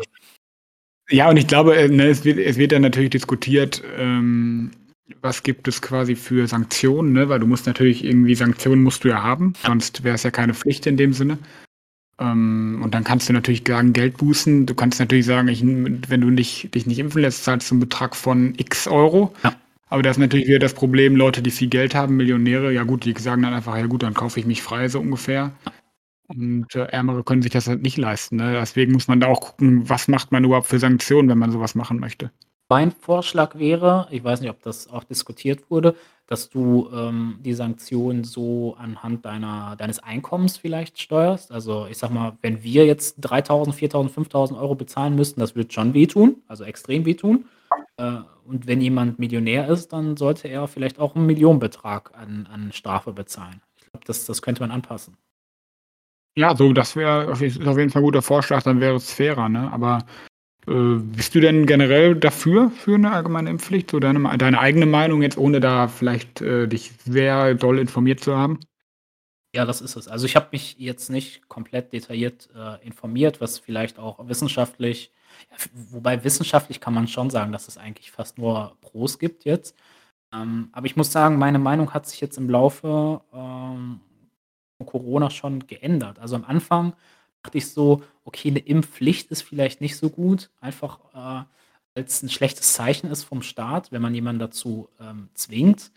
Aber mittlerweile sind die Zahlen halt so stehen geblieben äh, und wir kommen halt nicht voran. Wir kommen von Welle zu Welle, es kommen immer wieder irgendwelche Mutationen und so weiter. Und es gibt halt viel zu viele dumme Leute, die sich halt nicht mehr überzeugen lassen wollen. Also du kannst da mit so vielen Argumenten kommen, die werden sich nicht überzeugen lassen. Deswegen ist das halt äh, die Letz das letzte Mittel und äh, wir sind, glaube ich, mittlerweile an einem Punkt, wo wir jetzt auch zum letzten Mittel greifen müssen. Das ist äh, meine Meinung. Aber hat sich auch geändert, wie, wie ich schon gesagt habe. Ne? Mhm. Ja, ich, ich, ich tue mich da echt schwer, muss ich sagen, weil auf der einen Seite finde ich halt, ähm, das Problem ist halt, dass du, dass du halt, selbst wenn du halt geboostert bist, so wie, so wie du und ich, ähm, dass du halt du hast, kannst es ja trotzdem nicht ausschließen, dass du die Infektion bekommst. Ne? Ich meine, bei sowas wie Masern, wo es eine Impfpflicht gab, da konntest du äh, die Infektion oder die, die, die Infektion dadurch ja ausrotten, sag ich mal. Das ist ja bei Corona nicht möglich. Und du weißt halt auch nicht, kommt irgendwo nochmal eine Variante, wo die Impfstoffe gar nicht mehr helfen, etc. Das ist halt natürlich schwierig, aber im Endeffekt sehe ich es halt so wie du, ähm, weil wir halt da einfach nicht rauskommen. Ne? Wir kommen, glaube ich, ohne äh, die Impfpflicht kommen wir nicht. Wir werden unsere Impfquote nicht mehr marginal erhöhen, äh, nicht mehr er stark erhöhen. Ähm, und dann wird es halt so sein, dass, äh, wie du sagst, die Zahlen bleiben so, bleiben hoch und wir kommen irgendwie aus dieser Endlosschleife nicht raus. Von daher sehe ich da keinen anderen Ausweg mehr, auch wenn ich nicht der hundertprozentige Freund davon bin, äh, die Leute zu verpflichten. Ähm, aber ich sehe halt, dass es, es bringt nur eine Impfung was und ich verstehe nicht, warum die Leute das nicht freiwillig machen. Und wenn man nicht mehr weiterkommt, dann muss man halt sagen, okay, dann müsst ihr das jetzt machen. Selbst in einem Land wie Deutschland hat es nicht geholfen, dass es umsonst Bratwurst gab. Ja? Selbst da haben sie sich nicht überzeugen lassen. Hallo, Bratwurst ist doch ein super ja. Argument. ähm, ja, vor allem, wenn man überlegt, wie teuer die mittlerweile ist auf so einem Volksfest. Ich, ich würde sagen, also das letzte Mittel wäre für mich noch einfach ein Liter Benzin zur Impfung. Ja, das, das ist dann wie ein Luxusgut. Also ich glaube, da würden. Oder Bier. Bier überzeugt doch Deutschland ja auch. Oder Bier. Ähm, ich finde interessant, wie es jetzt die Dänen machen. Ich weiß nicht, ob du das gehört hast. Die haben jetzt ähm, alles gelockert, also da gibt es nichts mehr. Also kannst du ohne Maske rumlaufen. Äh, ist, also Corona gibt es in Dänemark einfach nicht mehr. Das ist natürlich auch eine Strategie, äh, dass man, dass die sich einfach alle komplett durchseuchen. Äh, ich weiß halt nicht, inwieweit das Sinn ergeben würde in einem Land, wo halt nicht alle geimpft sind ähm, und wie das halt die Krankenhäuser überlasten würde, ne? so eine Durchseuchung. Ja, das ist halt das Problem. Ne? Ich habe gelesen, in Dänemark ist es halt die Impfquote gerade der über 60-Jährigen. Das ist ja so gerade was bei Krankenhauseinlieferungen, darauf, wo, wo es darauf ankommt, die ist halt bei fast 90 Prozent. Ne? Und da sind wir in Deutschland halt weit von entfernt. Und ich glaube einfach, wenn wir es in Deutschland jetzt durchlaufen lassen würden, so wie in, in Dänemark, also wir gar keine Einschränkungen mehr hätten, dann würden, dann würde das Gesundheitsamt, äh, Gesundheitssystem schon an seine Grenzen kommen. Und vielleicht kommen die Dänen darum hinweg, weil sie halt diese höhere Impfquote haben. Ne? Das ist vielleicht einfach der, der Unterschied. Genau, richtig. Ja, deswegen Impfen hilft und wenn wir alle geimpft sind, also wir werden wahrscheinlich eh alle irgendwann mal Corona bekommen. Ich glaube, das lässt sich nicht verhindern. Ähm, aber ja, wir müssen uns vor schweren Verläufen schützen und nicht nur uns, sondern auch das Gesundheitssystem, äh, Krankenhäuser etc. Deswegen äh, hilft dann nur eine Impfung. Ne? Auf jeden Fall. Ja, da sind wir uns einig. Genau, Bjane. Dann haben wir, glaube ich, das Thema Impfdebatte ganz gut zusammengefasst. Und ähm, wenn ich das so sagen kann, guck mal, wir hatten letzte Woche, wir hatten Rassismusskandale, komme ich gleich auch noch zu. Wir hatten Impfdebatten, haben jetzt in den letzten Wochen auch Kriegsangst. Also ich fühle mich irgendwie so, als ob wir am Anfang des 20. Jahrhunderts wären, ganz ehrlich. Ja, und wir haben äh, eine Pandemie haben wir auch noch. Ja, genau.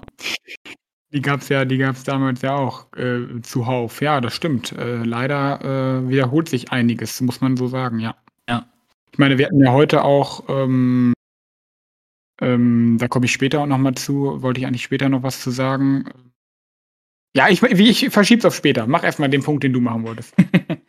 äh, nee, äh, ne, wie du es schon gesagt hast. Also Pandemien hatten wir jetzt nicht, vielleicht nicht am Anfang des 20. Jahrhunderts. Bin da geschichtlich vielleicht nicht gerade auf der Höhe, aber ähm, ja, ist schon, ist schon wild, in welche Richtung wir uns wieder bewegen. Ne? Das ist schon sehr, sehr traurig. Was würdest du sagen, jetzt mal so ähm, einfach ganz spontan, wenn du so sagen würdest, okay, wo war bisher so unser äh, menschlicher Höhepunkt, so unser Peak, so was so ähm, äh, seine wissenschaftliche Erneuerung anging und so. Was würdest du sagen, welches Jahrzehnt war so menschlich gesehen so am erfolgreichsten, am besten? Wie meinst du das wirtschaftlich oder menschlich oder, oder generell? Ah, wo du sagst, die Menschen waren liberal, die, es gab viele äh, neue wissenschaftliche Erkenntnisse, wir sind vorangekommen als Gesellschaft. Irgendwie habe ich das Gefühl, dass wir so äh, seit 2018 irgendwie stehen geblieben sind. Oh, findest du, also ich würde das fast noch früher äh also ich wäre ich wäre jetzt ohne wir wir haben da ja so lange leben wir jetzt ja auch noch nicht. Ja. Aber ich mir ist jetzt so spontan die Zeit eingefallen zwischen, ähm, zwischen Kalter Krieg und den Terroranschlägen in New York. Ja. Das ist so die Zeit, ne, da wurde war technologisch sehr viel. Ich glaube, da in der Zeit wurden die Handys zum Beispiel auch erfunden. Mhm. Ähm, so Computer ging voran, ähm, so gerade die Modernisierung ist da vorangeschritten und da war auch, so wie, wie ich das jetzt, mir fällt zumindest gerade nichts ein, war auch relativ viel Frieden ja. in der Welt, ne? gerade durch nach dem Kalten Krieg, der war ja noch sehr schlimm da. Ähm, aber danach, durch die, nach den Terroranschlägen, ist, glaube ich, so die Skepsis in der Bevölkerung wieder sehr stark gewachsen. Ne? Ich glaube, ähm, so die Angst vor, vor Angriffen, vor, vor Terror und so ist seitdem, glaube ich, wieder enorm gestiegen. Und deswegen, ja, vielleicht so die 90er Jahre, so Mitte, Ende 90er Jahre, vielleicht so die Zeit ist, würde mir jetzt spontan einfallen. Ja, hätte ich ganz genau so gesagt. Ähm, und ich finde es auch interessant, dass du da auch 9-11 zum Beispiel ansprichst und damals die Terroranschläge. Ich glaube, danach hat jeder, ne, also ich glaube, ich will nicht sagen, jeder war ein Rassist, aber äh, man hat schon links und rechts geguckt, wenn du geflogen bist, ne, und hat, hat so an Äußerlichkeiten äh, irgendwas festgemacht, was eigentlich nicht sein sollte.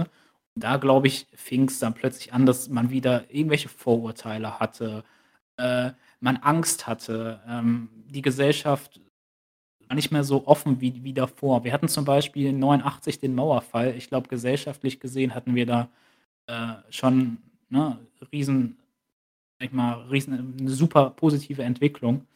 Ähm, und ja, wie du es gesagt hast, so in den letzten 10, 20 Jahren geht es äh, menschlich wieder bergab. Ja, ja, das ist so, ne? auch so die die Feind die auch was man so erlebt, so die die Rassismus hast du erwähnt, auch die die antisemitischen äh, Angriffe auch in Deutschland nimmt wieder zu, wo man sich fragt: „Wie kann das sein nach so einer Vergangenheit, ähm, ähm, ja, das ist irgendwie in den letzten Jahren du hast da schon recht, das ist äh, nimmt wieder alles zu und ich habe da noch ähm da fällt mir so eine Anekdote ein, die ich gehört habe, auch in dem mitten der Gefahr, dass wir jetzt ein bisschen länger werden, aber ich glaube, das ist heute egal. Wir haben heute viele und gute Themen. Genau. Ähm, ich habe nämlich mal gehört, so gerade was Skept Skepsis angeht, die haben so, ein, so, eine Umfrage gemacht. Wenn du zwei, du hast äh, ein Flugzeug und hast äh, also zwei Flugzeuge. In den einen kannst du ähm, sofort einsteigen, ähm, ohne dass kontrolliert, ohne dass irgendwer kontrolliert wird ähm, und fliegst los. Und es gibt ein zweites Flugzeug, wo jeder bis aufs Detail kontrolliert wird. Das dauert vier Stunden. Du musst halt vier Stunden warten, ähm, anstehen und steigst ins Flugzeug und fliegst dann los. Vor 9-11 hätten sich 90 Prozent äh, in dieses Flugzeug gesetzt, wo keiner kontrolliert wird. Und danach hat sich das so geändert. Mittlerweile würde sich fast jeder vier Stunden anstellen, um eben, äh, dass jeder kontrolliert wird. Also die Skepsis in dem Sinne ist so stark gestiegen, das fand ich, fand ich total eindrücklich, das Beispiel. Interessant. Also höre ich zum ersten Mal. Ich, ich, würde mich, ich würde mich da wahrscheinlich auch in die, in die Schlange stellen, wenn ich mich jetzt entscheiden müsste. Wahrscheinlich, wahrscheinlich hätte ich da auch zu viele Bedenken, muss ich sagen. Ja. Würde ich auch sagen, auf jeden Fall. Ich habe sowieso Flugangst, das will ich an der Stelle erwähnen. Ja, gut, dann kommt das bei dir noch hinzu, ja. nee, aber du hast schon recht. So dieses ähm, Urvertrauen, sage ich mal, in den anderen Menschen, so, ne? Dass du das Positive genau. in anderen Menschen siehst, das haben wir so als, als Mensch komplett verloren. Ne? Ähm, vielleicht macht es auch also klar, dieser Anschlag war sehr, sehr entscheidend, aber wahrscheinlich in unserer heutigen Zeit, wenn irgendwas passiert auf der Welt, dann bekommst du direkt eine Tickernachricht auf deinem Handy, ne? Das heißt, äh, wenn irgendwas passiert, du bist sofort über alles informiert, über jedes Detail und so. Und gefühlt lebst du auch heutzutage wirklich in einer unsichereren Zeit, ne? Ähm, und ich glaube, deswegen haben die Menschen auch solche Trust-Issues so wie, wie man es heute sagen mhm. würde. Ja, ich, find, ich finde, du sprichst einen ganz wichtigen Punkt an, ähm, dass man halt alles mitkriegt. Ne? Ja. Früher hätte man, äh, das, das klingt jetzt vielleicht ein bisschen zynisch, aber früher hätte man nie mitbekommen, jetzt wenn man auch mal auf das Thema Flugzeug geht, wenn in China äh, eine, eine Passagierlinienmaschine abstürzt, ähm, ne, und äh, total schlimmes Ereignis, aber das würde man jetzt, würde das sofort, äh, wenn man NTV oder keine Ahnung was aufmacht, ja. würde das da sofort stehen und vor 20, 30 Jahren hätte man das wahrscheinlich gar nicht mitbekommen. Ne? Und deswegen, so, so kriegt man, man kriegt ja auch mehr die schlimmen Dinge mit als die guten. Das ist leider momentan in der heutigen Zeit so. Genau, richtig. Man muss einfach sagen, was halt auch noch dazu kommt, meiner Meinung nach, ist, äh, die Welt ist schneller geworden. Äh, es ist alles, mh, hm, wie soll ich sagen, oberflächlicher geworden, vielleicht auch durch Social Media. Ähm, die Leute haben viel, viel mehr Druck, die Leute haben viel, viel mehr Stress und ich glaube, dadurch sind die auch nicht mehr so äh, entspannt wie früher. Ne? Schau dir mal einfach die 70er, 80er Jahre an, wie die Leute entspannt waren, auch zum Beispiel in der Schule, in der Pause. Jetzt ein einfaches Beispiel. Da saßen die Leute zusammen, die Schüler, und haben miteinander gequatscht, haben gespielt. Die waren einfach entspannt. Und heutzutage sitzen alle am Handy und, äh, weiß nicht, müssen von einem Termin zum anderen und keine Ahnung. Also, ich glaube, das, äh, führt auch irgendwie negativ, ne? Ist auch negativ für unsere Gesellschaft. Natürlich, natürlich, ja klar. Die der der technologische Vorteil hat nicht nur der vor technologische Fortschritt hat nicht nur Vorteile, definitiv nicht. Ich weiß noch bei uns in der Schulzeit ähm, wir hatten, glaube ich, noch bis zur 9. Klasse Handyverbot. Ne? Also wir mussten offiziell das Handy aushaben während der Schulzeit und konnten nicht da in den Pausen äh, drauf gucken, wie es jetzt äh, normal ist und üblich ist. Genau, richtig. Ich bin sehr, sehr froh, dass wir noch aus einer Zeit kommen, ähm, wo wir das so erlebt haben. Ne? Also wir hatten als Kind keine Handys, wir haben so ähm, die Entwicklung miterlebt, plötzlich Handys da waren und wo das auch alltäglich wurde, aber trotzdem jeden Tag rauszugehen, Fußball zu spielen oder so, das haben wir alles noch Gott sei Dank erlebt. Ja, ja ich glaube, das erste, das erste Handyspiel hatten wir, glaube ich, wann war das, siebte oder achte Klasse und dann dieses, wo dieses Spiel, wo man so, so springen muss auf dem Handy, wie heißt das? The Jump.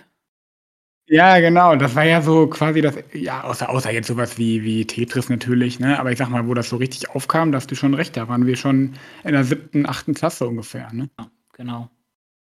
Ich, Björn, das ist so ein spontaner Talk, ne? Wir philosophieren heute ein bisschen und warum nicht? Ne? Wir nehmen uns die Zeit. Ja, ich glaube, darüber, wir können jetzt auch noch zwei Stunden weiterreden. Aber wir sollten vielleicht äh, zum nächsten Punkt kommen, oder? Genau, kommen wir zum nächsten Punkt. Äh, trotzdem macht es immer wieder Spaß, mit dir zu philosophieren. Aber ne, vielleicht das auch zu, zu dem Punkt, jetzt eben angesprochen, Kriegsangst, also was momentan da in der Ukraine und, und Russland los ist. Ich äh, kann das en Detail nicht äh, analysieren, aber auch da, ich habe eben über Kanzler Scholz gesprochen. Man hat bisher von ihm fast nichts gehört, dass er da so passiv ist. Ähm, und ich habe wirklich momentan ein gutes Gefühl, dass wir vielleicht, äh, ja, in diesen 20er Jahren vielleicht wieder einen Krieg haben. Und äh, ich hoffe nicht. Ja, nee, also ne, natürlich hoffen wir das nicht, aber ich will da auch keine Einschätzung zu eingeben. Ne? Ich habe ich hab da mal ein paar, paar, ähm, paar ähm, Berichte gelesen heute und habe gestern da auch mal in so eine Talkshow reingeguckt, wo die darüber gesprochen haben. Ähm, es wird, also es ist ja der, die, die Ausgangssituation ist ja, dass äh, Russland äh, an der ukrainischen Grenze, glaube ich, 100.000 Soldaten stationiert hat und auch über, über Belarus äh, die, die ukrainische Grenze quasi ja, belegt, so gesehen. Und die NATO ähm, rechnet ja schon damit, äh, irgendwie, ähm, dass bis 14. Februar habe ich gehört, dass die damit rechnen, dass die quasi einmarschieren in die Ukraine. Und das wäre natürlich die Katastrophe, weil das würde natürlich äh, gleichgesetzt mit einer, mit einer ja, Kriegshandlung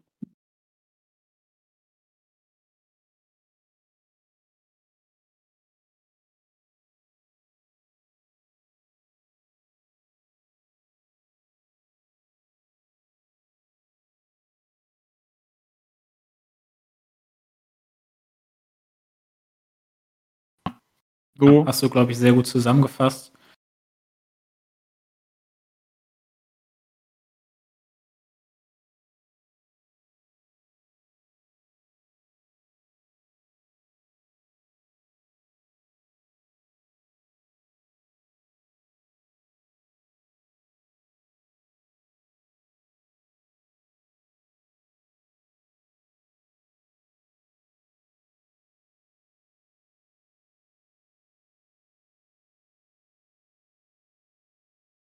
Alina Berndt äh, ja. spricht mit Putin und so weiter. Ich, irgendwie habe ich das Gefühl, dass Olaf Scholz äh, da wirklich eher passiv unterwegs ist. Eben schon gesagt. Und das beunruhigt mich ein bisschen. Äh, interessant finde ich, was jetzt Vitali ist es, glaube ich. Vitali Klitschko, der ist ja ähm, Bürgermeister von Kiew. Und der kritisiert ja äh, die Bundes, ähm, Bundesregierung, weil Deutschland ja bisher keine Waffen liefert in die Ukraine, sondern ich glaube nur Helme. Kannst mich gerne korrigieren. Und Ja, Helme, genau. genau. Und da hatte ja Deutschland extrem kritisiert, ne? Hat, glaube ich, gesagt: „Was sollen wir nur mit Helmen, ne? Also, wir müssen uns auch richtig verteidigen können.“ Aber ob das jetzt richtig ist, dass man keine Waffen liefert oder falsch, das das kann und will ich auch nicht beurteilen. Keine Ahnung. Ne, das der der du, keine Ahnung. Spontan würde ich sagen, man sollte das nicht machen, aber keine Ahnung, ich da kenne ich mich auch nicht aus. Ähm, aber du hast recht, ich will wollte auf den einen Punkt noch eingehen. Ähm, das war nämlich heute auch im Bundestag die Rede von, von Annalena Baerbock, die habe ich nämlich auch gesehen. Die haben da über dieses Thema diskutiert, da hat sie das gesagt mit dem Zitat, was du gerade genannt hast. Ähm, wer redet, schießt nicht so ungefähr. Ähm, und danach hatte Friedrich Merz auch gesprochen, der neue ähm, CDU-Vorsitzende, und hat eben auch genau das kritisiert. Ne? Er, äh, ich fand die Rede von Baerbock auch sehr gut, was ich da so gehört habe, die Auszüge. Und da meinte Merz auch, äh, ja, dass die, die Außenministerin hätte recht in dem, was sie sagt, aber er würde nicht verstehen, warum der Kanzler sich dazu nicht äußert, äh, weil er ist immer noch der, der Chef vom Ganzen. Und ich finde, da, finde, da muss ich äh, Merz recht geben in der Sache. Wer hätte das gedacht, dass wir Merz mal recht geben? Nein, Quatsch. Ähm, ja, finde ich schade. Finde ich schade. Olaf Scholz, der hat, der bezieht auch nie wirklich Stellung, ne? der hat keine Position, der, weiß nicht, der schwimmt da irgendwie hin und her. Wenn du mal überlegst, wie viel Merkel, ähm, Merkel hat ja auch nicht viel gesagt, so, ne, in der Öffentlichkeit, aber sie ist immer, wenn es irgendwo Probleme gab, sie ist immer sofort hingereist und hat gesprochen mit den Präsidenten, äh, wie oft war sie in den USA oder bei Erdogan auch oder bei, bei Putin. Ja. Und was soll's, man sieht den überhaupt nicht, man weiß gar nicht, wo der ist. Richtig, ja. ah. Also ja, weiß ich nicht, finde ich ein bisschen komisch. Ja. Ich, äh, drück, ich kann nur die Daumen drücken. Ne? Wir sind hier mitten in Europa. Ähm, Russland ist ein großes Land, äh, ist, glaube ich, militärisch auch sehr, sehr stark. Ähm, wir hatten, ich weiß gar nicht, ich glaube zuletzt Zeiten des Kalten Krieges hatten wir, glaube ich, das letzte Mal, äh, sag ich mal, da ein äh, Säbelrasseln zwischen den USA und Russland. Das wollen wir wirklich nicht wieder haben, weil natürlich Ukraine als NATO-Mitglied, ne, da wird jetzt auch äh, die USA wird dir natürlich auch helfen, ne? Und ich möchte jetzt keinen Krieg auch sehen zwischen den USA und Russland und wir sind zwischendrin, ne? Also ja, vor allen Dingen, vor allen Dingen der Unterschied zwischen damals ist, du hast halt auch noch China, ne? Ähm, ich, weiß, ich kann nicht, ich weiß nicht, wie das Verhältnis zwischen China und Russland im Detail ist, aber die werden auf jeden Fall zu Russland ein besseres Verhältnis haben als zu den USA. Ähm, und äh, damals war China ja in Zeiten des Kalten Krieges, war China ja noch nicht so eine, so eine Großmacht, wie sie es jetzt sind. Ähm, und da, ich glaube auch, wenn man das jetzt noch nicht so sieht, auch da könnte noch eine Gefahr lauern. Ja, äh, interessante und steile These, ne? Ich, ich glaube zum Beispiel auch, dass Russland ein gutes Verhältnis hat zu China. Ähm, ja. Deswegen, ich, ich bin gespannt. Ich äh, habe jetzt noch keine schlaflosen Nächte, muss ich gestehen, habe ich noch nicht. Aber ich verfolge die Situation wirklich äh, sehr genau und äh, kann da nur die Daumen drücken, dass die weiterhin sprechen und da eine Lösung finden. Ja, und Deutschland ist natürlich, du sagst, Deutschland steht dazwischen, aber Deutschland ist natürlich auch äh, ein großer Partner. Ne? Und ich glaube, dass sich die anderen europäischen Länder da auch an Deutschland orientieren und das deswegen auch doppelt schlecht ist, wenn Deutschland da so, so führungslos wirkt in dem Sinne, ne? Weil ich glaube, Deutschland ist auch schon, worauf andere Länder schauen. Genau, auf jeden Fall. Ähm, und äh, ich weiß nicht, ob dann da auch nur Sanktionen manchmal helfen. Also ich will jetzt nicht sagen, ne, komm, äh, militärisch da eingreifen, auf gar keinen Fall. Aber ähm, mit, welcher, mit welcher Bundeswehr? Genau, mit welchen Gewehren, ne? ähm, nee, das, das will ich nicht, das will ich nicht haben. Aber wenn du jetzt Russland nur mit irgendwelchen kleinen Sanktionen groß, guck mal, wie groß Russland ist, orientieren die sich mehr nach China hin und äh, dann lachen die vielleicht auch über Deutschland. Ich weiß es nicht. Aber wir sollten uns auf jeden Fall klarer positionieren, das hoffe ich einfach. Ja, ich denke, da werden wir in den nächsten Wochen auch nochmal, vielleicht gibt es da nochmal neue, zumindest hoffentlich positive Wendungen, dann werden wir, glaube ich, da nochmal drüber reden. Genau, würde ich sagen. Und ich würde sagen, Bjane, lassen wir das Thema jetzt. Wir müssen nochmal über Gewinner und Verlierer sprechen. Äh, du, hast, du hast ja deinen Verlierer heute schon genannt, ne? Ja, genau, The Zone war das für mich. Ähm, durch die Preiserhöhung, ähm, ja, brauche ich jetzt, glaube ich, nicht mal ausführen, aber das wär, war für mich der Verlierer der Woche. Ja, ich habe zwei Verlierer, wenn das okay ist. Ich werde auch schnell machen.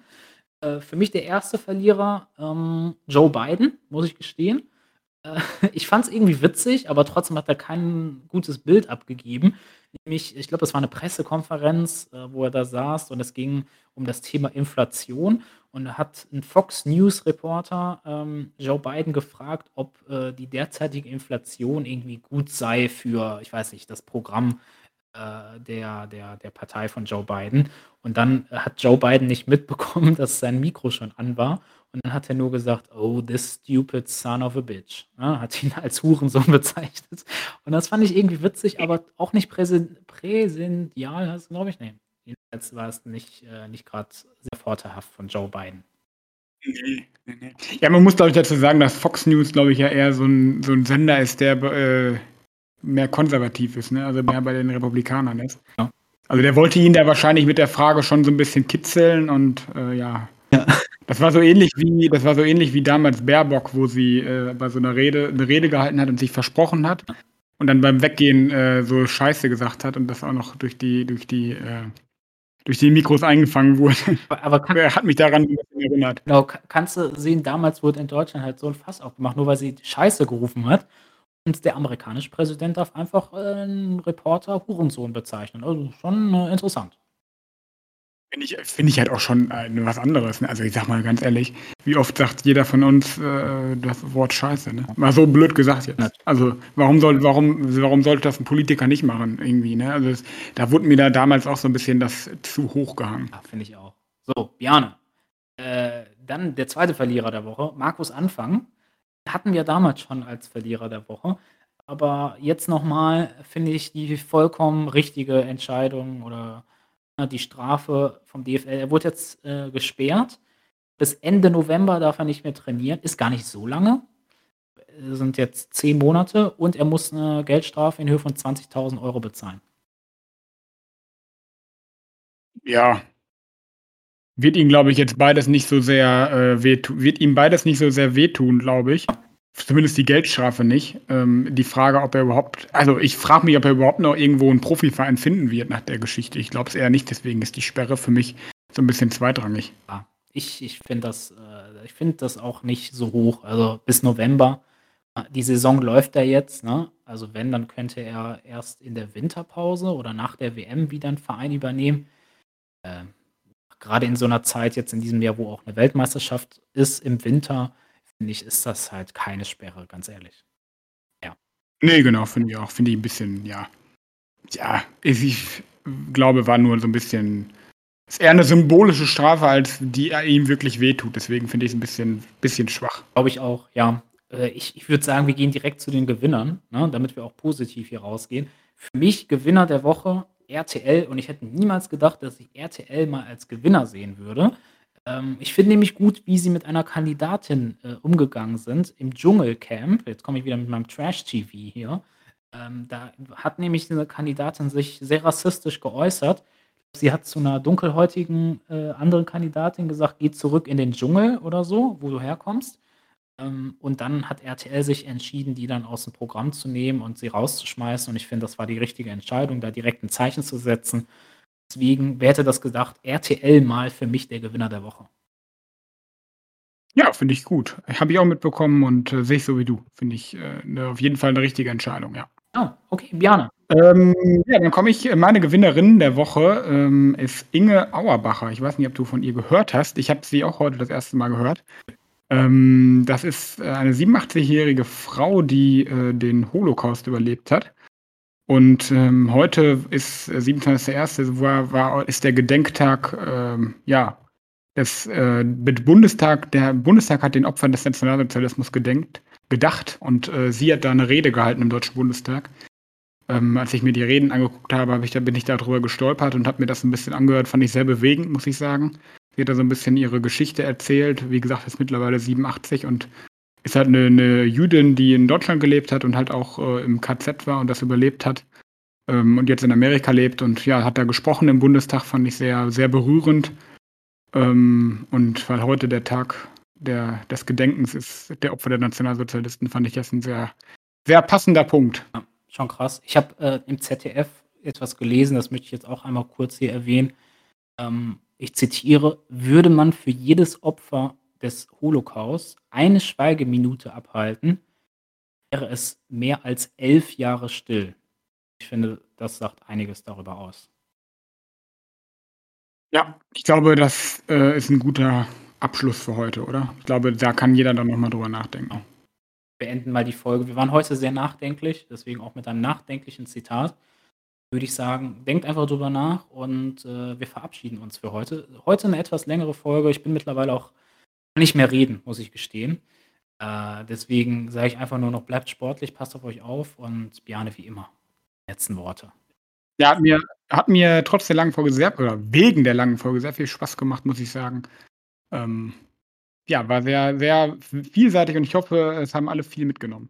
Dann schönen Abend dir und euch noch. Ciao.